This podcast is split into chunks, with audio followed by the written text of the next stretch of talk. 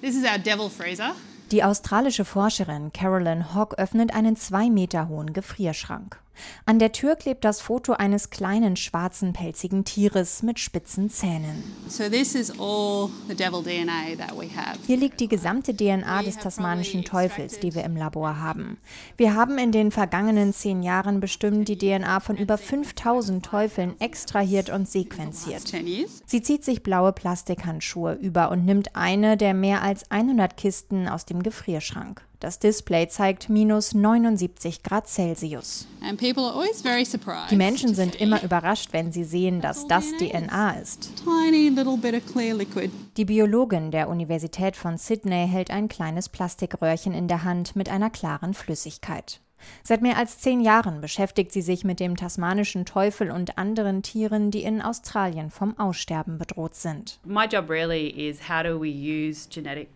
Meine Aufgabe besteht darin, die genetische Vielfalt innerhalb einer Art zu messen.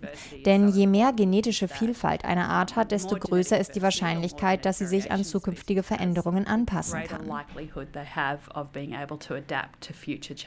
Mehr genetische Vielfalt bedeutet auch mehr Resistenz gegenüber Krankheiten. Krankheiten, besonders wichtig beim tasmanischen Teufel. Ein Gesichtstumor hat das Beuteltier seit den 90ern fast ausgerottet. Wir nutzen die genetischen Daten, um Zuchtempfehlungen zu geben. Wir bringen dann Tiere zusammen, die genetisch möglichst unterschiedlich sind. Sie bekommen Nachwuchs und den Nachwuchs bringen wir dann zurück in die freie Wildbahn und erhöhen so die genetische Vielfalt.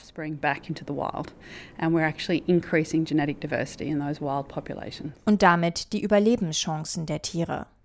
Ein ähnliches Forschungsprojekt haben sie vor kurzem zum Koala gestartet. Es sei das umfangreichste Projekt der Welt, was die Genauigkeit der Genomanalyse angehe, sagt Hock. Wir analysieren die DNA so tief wie beim Menschen. Das Projekt wird auch von der Regierung unterstützt, denn Koalas sind in Australien vom Aussterben bedroht. Bei den Buschbränden im Jahr 2019-20 sind rund 25 Prozent der Koalas gestorben. Zudem bedrohen Rodungen und der Klimawandel ihren Lebensraum. Die Frage, die sich für unsere Genomstudie ergibt, lautet, haben Koalas, die im Westen des Verbreitungsgebiets leben, eine genetische Varianz, durch die sie besser Hitze vertragen können? Und wenn es in Australien immer heißer wird, müssen wir dann diese genetischen Varianten in alle anderen Populationen hinein hineinzüchten, weil sie sonst nicht mit dem Klimawandel zurechtkommen werden?